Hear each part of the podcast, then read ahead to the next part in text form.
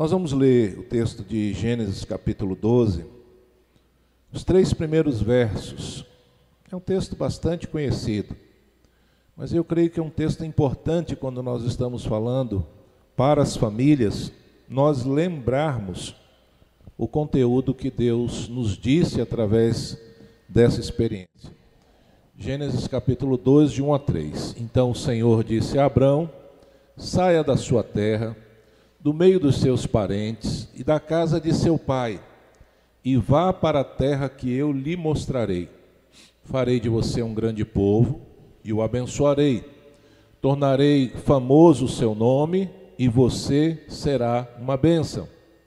Abençoarei os que o abençoarem e amaldiçoarei os que o amaldiçoarem. E por meio de você, todos os povos da terra serão abençoados. Eu quero refletir, queridos, nessa manhã sobre famílias abençoadas. Paulo, falando aos Efésios, ele vai dizer para que a bênção de Abraão, a bênção que Deus prometeu a Abraão, chegasse até nós. Na quarta-feira, no nosso culto de oração, que tem sido sempre uma experiência nova, rica. Quarta-feira passada, a nossa tela estava bem bonita, não é, Pastor Douglas? Estava realmente significativo. E eu queria dizer para você: olha, se você está trabalhando nesse horário, se você tem que cumprir horário, nós vamos estar tá orando por você. Se você tem que fazer uma tarefa de casa, não teve outro horário, aquele horário ali, o dever de casa, seu estudo, nós vamos estar tá orando por você. Mas, querido, se você está só assistindo o noticiário ou fazendo qualquer outra coisa, nós vamos estar orando por você assim mesmo, só que você deveria estar tirando esse tempo para estar junto. Sabe? É, é, é bênção. Você não tem outra coisa mais importante para fazer nesse horário. Eu queria convidar você a realmente priorizar esse momento de comunhão em igreja. E tem sido uma experiência rica, tem sido uma experiência é, poderosa. E na quarta-feira nós vimos alguns textos também pensando sobre a família. Nós mencionamos ali quando Paulo e Silas estão presos, estão presos, perseguidos por causa de Jesus. E Alfredo, eu fico me perguntando se hoje no Brasil começasse a ter perseguição real, quantos que se dizem crentes hoje, e são, mas quantos prevaleceriam? Quantos estariam, ah, fui preso por amor a Cristo, estou lá sofrendo e eu vou estar louvando o Senhor lá no cárcere interior, sofrendo todas as injustiças, todas as humilhações, eu ia estar louvando ao Senhor. Será que seria a nossa realidade? Era a realidade de Paulo e Silas, e eles estavam louvando ao Senhor. E vem o terremoto, mexe com as cadeias, com os grilhões, tudo se abre. Na verdade, não era um terremoto, era uma ação sobrenatural de Deus. O carcereiro que morava ao lado eh, sabia da repercussão daquilo na vida dele, com certeza ele seria morto por perder os prisioneiros. E ele então vai para lá para a cadeia e nem sequer vê o que, que aconteceu e já quer tirar a sua vida. Paulo e Silas bradam e diz: Não faça mal, nós estamos aqui. Quem é que está preso não quer o mal do carcereiro? Só quem realmente tem uma experiência diferente, não é? E aí aquele homem percebe que está diante de uma situação é, que não se explica pela lógica do mundo, e ele diz: O que, que eu posso fazer para ser salvo? E a palavra deles é: crê no Senhor Jesus Cristo e. Parou aí? Tu e a tua casa. E naquela mesma noite, ele e sua família foram batizados. A promessa de Deus, pode perceber, meu amado, sempre envolve a família. A promessa de Deus sempre envolve a família. Nicolas, Marquinho, Sara, Luiz Henrique, tem mais solteiro aí na parada? Rafa Messias, vocês têm a chance de ouro. Aqueles que já tiveram, cumpriram bem, amém. Muitos não tiveram.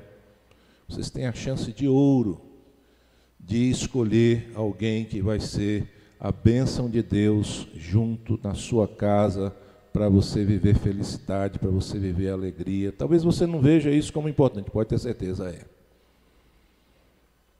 O maior tempo que nós passamos é com o cônjuge. Tiago está com quanto tempo de casado? Seis. Seis anos. Vai chegar a hora que o Tiago vai ter vivido mais tempo com a Camila do que com os pais. Eu já estou nessa fase. Então, é, a pessoa com quem nós vamos constituir família, nós vamos viver muito mais tempo do que com quem, com os nossos pais, com os nossos irmãos. Tem que ser algo muito bom tem que ser algo que seja maravilhoso. Do contrário, vai ser problema, vai ser difícil, vai ser luta. O projeto de Deus envolve a família. E claro, todos nós que estamos casados temos as bênçãos, temos as lutas, mas graças a Deus o Senhor nos tem feito prevalecer. A promessa de Deus ao carcereiro de Filipe é que a bênção de Abraão chegaria até ele e a família dele.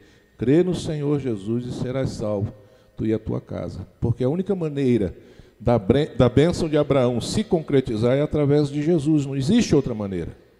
Em ti, todas as famílias da terra serão abençoadas. Não tem outra maneira de interpretar, de, de fazer parecer, de olhar, não tem, é só através de Jesus. Nós vimos, queridos, também a experiência de Felipe, que era um dos sete diáconos escolhidos. E Felipe, ele, quando o evangelho começou a sofrer perseguição e os sete foram dispersos, Felipe foi para uma outra região e ali ele não abandonou a sua fé porque teve que sair de Jerusalém. Ao contrário, ele e sua família começaram ali um novo ministério, uma nova oportunidade de servir ao Senhor. E Felipe era assim, meio que nem CI, Neia. Tinha quatro filhas, Sara. E as quatro filhas profetizavam. Que coisa linda. Quando não é só a experiência de uma, ah, puxa, a minha avó era uma mulher de oração, o meu avô era uma pessoa né, consagrada ao Senhor, ah, o meu pai era um homem de Deus, a minha mãe era uma mulher especial na casa de Deus, servia, e você? Quando você começa a ter a tua experiência de você com Deus, não mais a fé dos seus pais, a fé dos seus avós, a fé da sua denominação, da sua igreja, mas a sua experiência com Deus. Aquelas quatro filhas de Felipe, mesmo sendo provavelmente ainda muito novas, ainda não haviam se casado, as quatro profetizavam.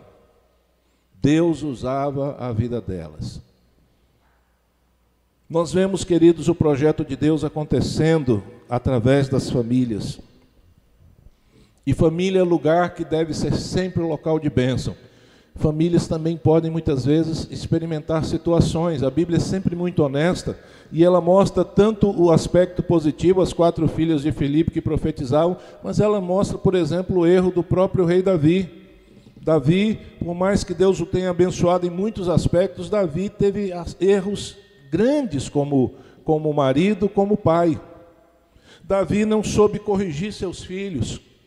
Ah, não quer, não, vai, vai, tudo vai se resolver. Está errado. Os problemas não se resolvem por si só. Problema é que nem é, lixo.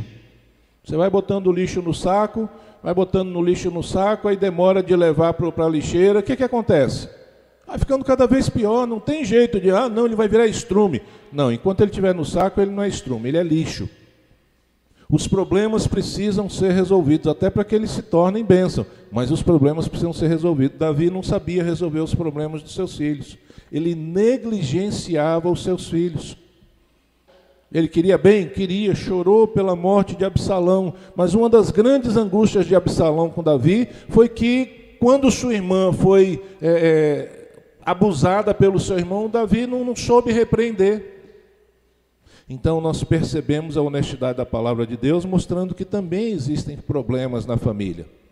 Conhecemos bastante né, o exemplo de Ananias e Safira, num dos momentos mais especiais ali do início do cristianismo, quando o Evangelho está é, tá ali fazendo todo aquele, é, aquele alvoroço em Jerusalém, as pessoas entendem que devem pegar o seu dinheiro e colocar a serviço do Senhor. As prioridades, como disse Wesley, virou maná. Não, não estou preocupado com o dia de amanhã, estou preocupado com hoje.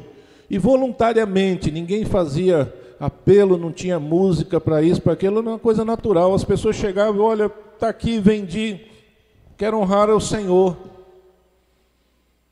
Mas Ananias e Safira decidiram que eles não iam entregar tudo. Eles queriam ser olhado e admirado por todos, mas eles não queriam botar tudo à disposição do Senhor. Ora, era direito deles não colocar tudo. Era direito. Entretanto, não era direito eles quererem enganar o povo de Deus, eles quererem é, sobressair como alguém espiritual, mas com motivações completamente contrárias. E parece até uma coisa, puxa, morreu só porque não entregou? É, porque eles tentaram é, perverter aquilo que Deus estava fazendo no meio do povo.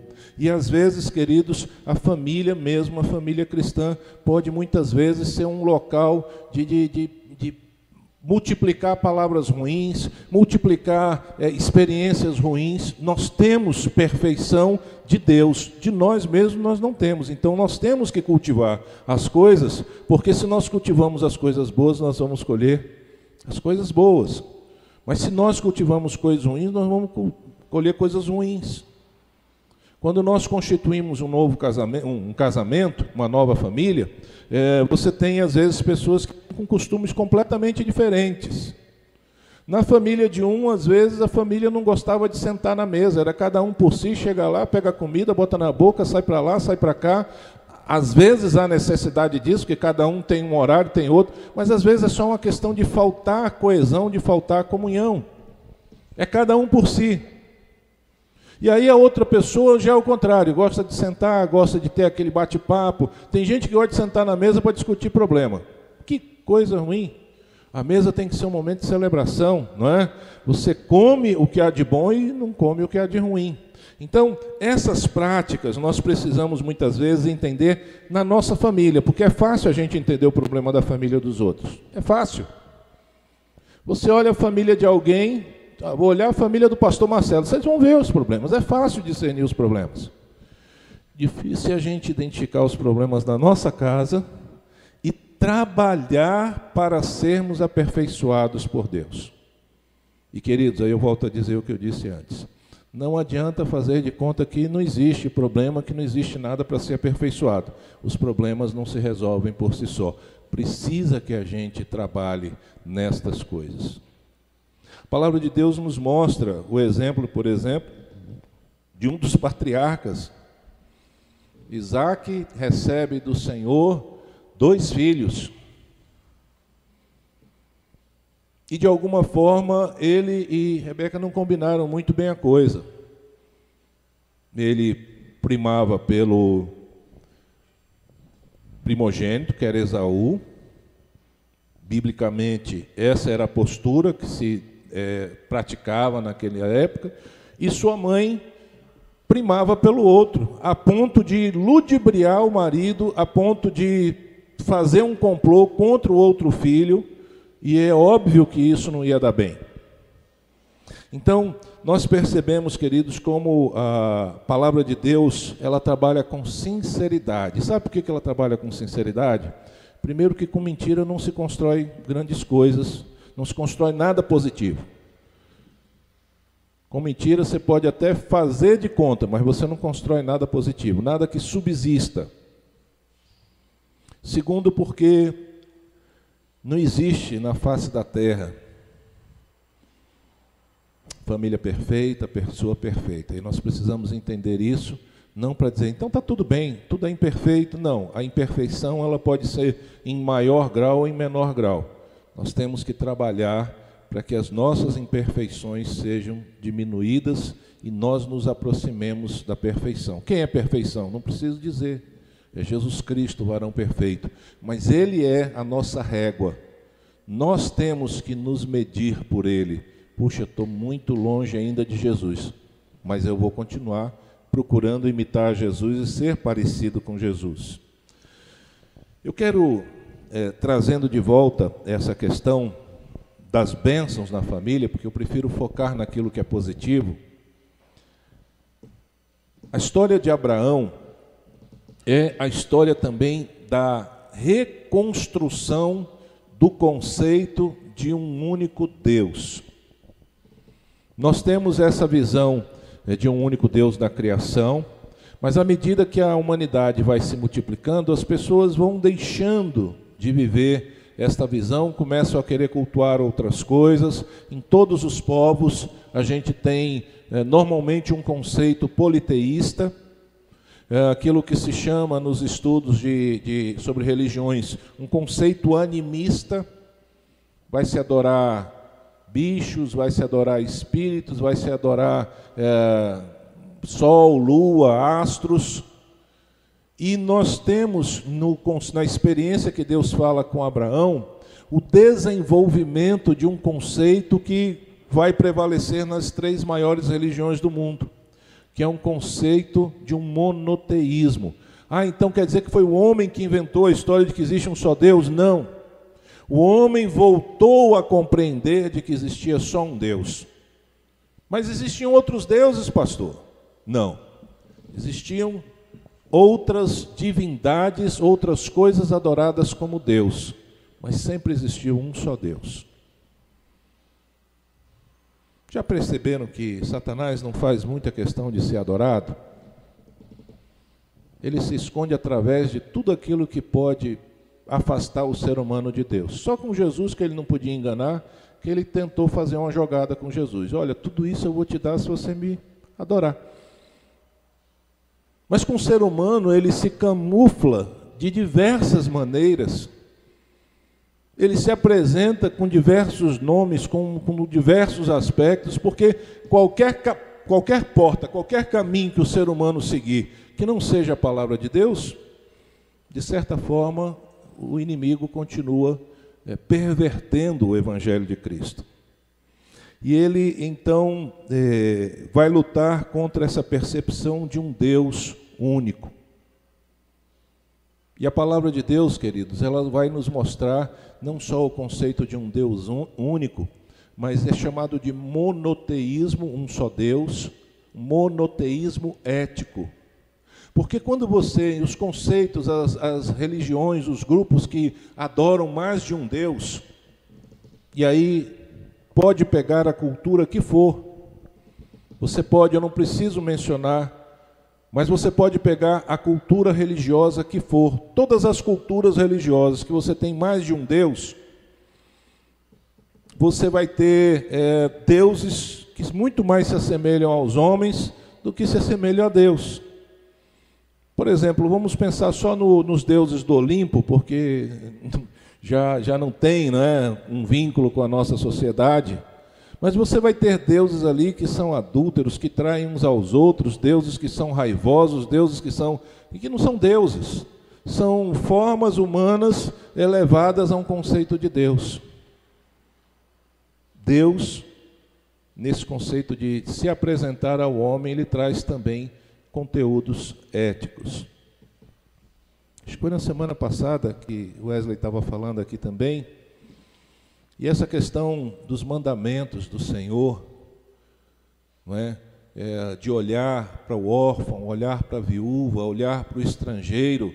E queridos, não havia faculdade naquela época de sociologia, direitos humanos, nem nada disso. Ah, vamos sentar aqui, vamos elaborar uma casa. Não.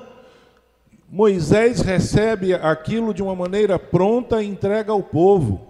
Ele não tinha tempo nem sequer de, de nem, nem aonde buscar nas culturas para trazer aquilo. Aquilo vem de Deus. Aquilo é a base de toda a justiça ao redor da terra. Por mais que a justiça hoje se perverta e esteja pervertida, o conceito de justiça também emana de Deus. Então, essa manifestação de Deus a Abraão vai permitir à humanidade perceber que há um só Deus e que esse Deus é um Deus que quer que nós sejamos parecidos com Ele. E Ele iria nos buscar porque por nós mesmos nós não temos como, através de Jesus Cristo.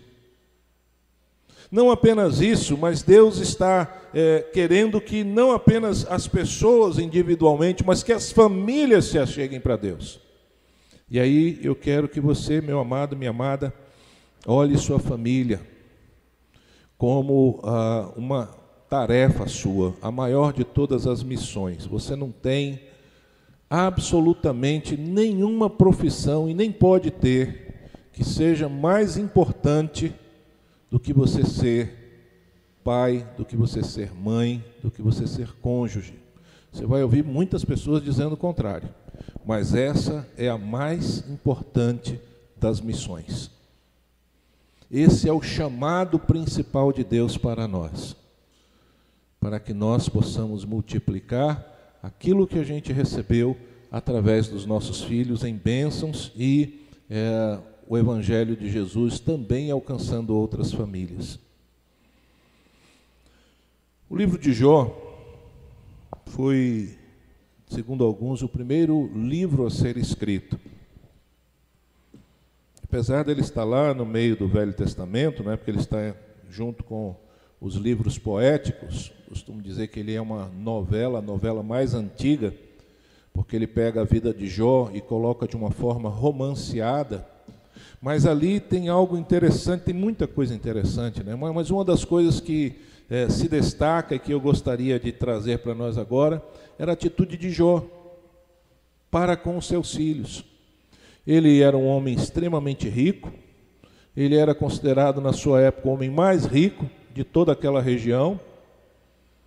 Ele possuía filhos e filhas e ele temia ao Deus único.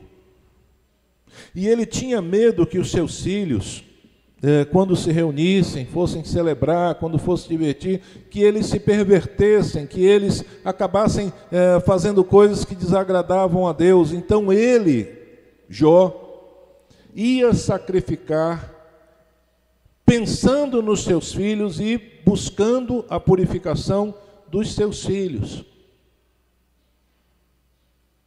Nós podemos discutir a eficácia disso, mas amados, aquele pai, ele tinha um compromisso de manter a sua família debaixo da graça e da bênção do Senhor.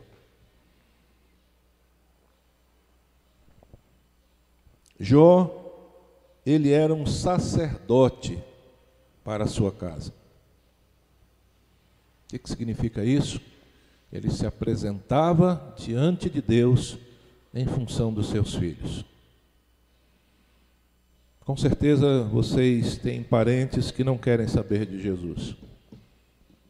Com certeza você tem pessoas que você ama que não querem saber de Jesus.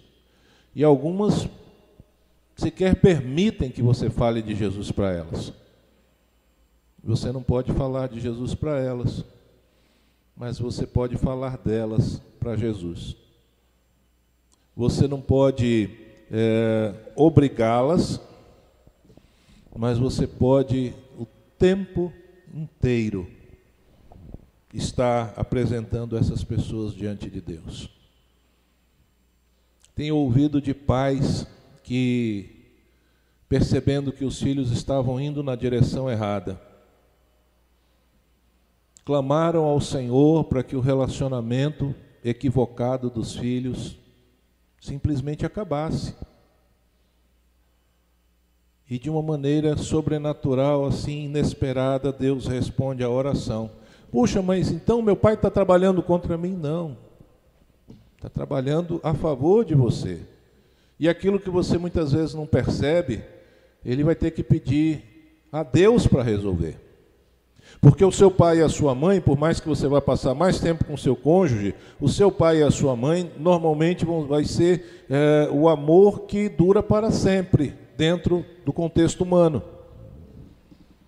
E eles não vão deixar de ser pais, ainda que estejam já bem idosos, Às vezes chega a hora até que o filho vai ter que cuidar do pai como sendo filho, mas não deixa de ser pai. Então, é, nós precisamos ter esse entendimento de como abençoar a nossa casa, de como é, garantir resultados fantásticos para a nossa geração. Engraçado que às vezes a gente está tão disposto não é, a ouvir o ser humano. Virou moda agora nos nossos noticiários, principalmente os da manhã, os da tarde, ali do meio-dia também, a turma querer vender de tudo para poder ganhar dinheiro. Não sei se vocês já perceberam isso. Produto para emagrecer é uma maravilha, não precisa fazer exercício, você toma uma pílulazinha, acabou. E é uma perversão, e aquilo ali, olha, em 12 vezes está com 80% de desconto e você compra em 12 vezes. Se está com 80% de desconto, por que, que eu vou precisar comprar em 12 vezes? Porque a pessoa se deixa iludir e vai comprar. E aquilo ali só dura 30 dias. Ou seja, vai ter que comprar de novo, depois de novo, de novo, vai se endividando. Mas tem gente que compra isso o tempo todo. Tem gente que acredita nessa panaceia. Tem gente que acredita em, em outros fatores. Não é? Houve um, é, duas situações muito parecidas no Brasil que quebrou diversas pessoas. Uma chamava é, Avestruz Master. Não sei quantos acompanharam isso, né? Ai, rapaz, eu tô com um negócio fantástico que você vai ganhar não sei quanto, 300% em um mês. E a pessoa ia lá, pegava empréstimo no banco, comprava lá o da avestruz, mas não viu nem a pena. Quanto mais o avestruz. Teve também mais anterior, do boi gordo, né? até tinha senador envolvido com essas coisas aí. Né? Mas a gente prefere acreditar nessas coisas mirabolantes do que acreditar na palavra de Deus. A palavra de Deus está dizendo, querido, que você deve constituir a sua casa tendo a certeza de que Deus está aprovando o seu relacionamento. Mas a gente não se preocupa normalmente com isso. A palavra de Deus diz que a gente deve interceder pelos nossos filhos, pelos nossos parentes, colocá-los diante de Deus, porque Deus ouve a oração e porque o desejo de Deus é que a bênção de Deus se multiplique e nos alcance. Mas muita gente aqui, de repente, vai ler livro disso, livro daquilo, livro de outro, a palestra, não sei das quantas, mas não sei o que, mas não sei o que, e a palavra de Deus fica em segundo plano. Meu amado, minha amada, ainda não se conseguiu inventar absolutamente nada que consiga superar a palavra de Deus, que possa substituir a palavra de Deus, que tenha valor no mínimo equivalente à palavra de Deus. Não existe, nem mesmo os livros sobre a palavra de Deus. São muito bons, mas eles é, podem, no máximo, apontar para a palavra de Deus. Eles não superam a palavra de Deus. Em Efésios capítulo 5, 21, um dos textos que se ouve nos casamentos, não é? Se ouve quando nós falamos sobre as famílias. E eu já tive a oportunidade de pregar, falar sobre isso e ver um bando de mulheres fazendo assim, ó, na minha cara. Mulheres, sejam submissas aos seus maridos. Sou eu que estou dizendo, não. É a palavra de Deus. Mas quando a gente não entende o que, que a palavra de Deus está dizendo, talvez o comprimido seja maior do que a nossa garganta, a gente acha que a gente não consegue engolir. Paulo está dizendo, e eu vou começar no verso 21, para vocês perceberem o que, que a palavra de Deus está dizendo. Verso 21, vamos pegar o 22 e vamos até o, o 25. Depois continua, mas não tem necessidade, nós vamos de 21 a 25. Está ali? Consegue botar ali, Rafa? Para a gente ler juntos? Veja que quando a gente entende a palavra de Deus da maneira certa, não é nem comprimido grande, é uma pílula, é uma, uma gotinha que desce macia, uma benção. Olha lá. Olha o que, que o verso 21 vai dizer. Normalmente a gente só vê o 22, mas presta atenção no 21. Sujeitem-se uns aos outros por temor a Cristo. Vamos repetir? Sujeitem-se uns aos outros por temor a Cristo. Isso significa a mulher submeter ao marido? Sim. Mas isso significa do marido também submeter a esposa? Sim. Isso significa do filho se submeter aos pais? Sim.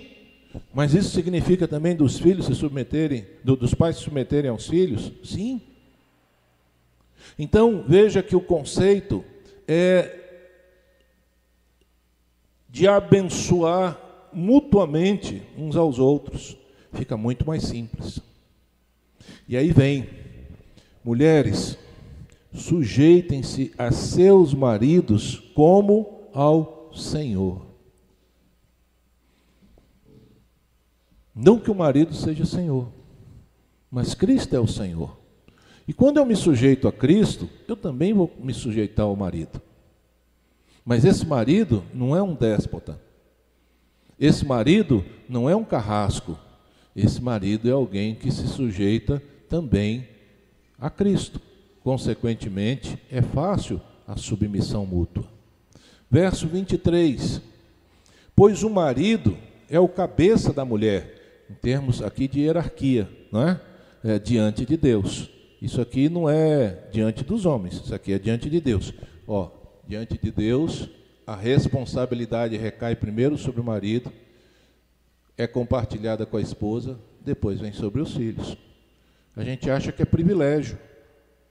A gente acha que é mandar. É o contrário. É se submeter a Deus, é obedecer. Como também Cristo é o cabeça da igreja, que é o seu corpo, do qual ele é o Salvador. Verso 24. Assim como a igreja está sujeita a Cristo, também as mulheres estejam em tudo sujeitas a seus maridos. Mas esses maridos que se submetem a Cristo. Maridos, amem suas mulheres. Para por aí? Não. Assim como Cristo amou a igreja e entregou-se a si mesmo por ela. Verso 26. E a gente para com ele. Hã?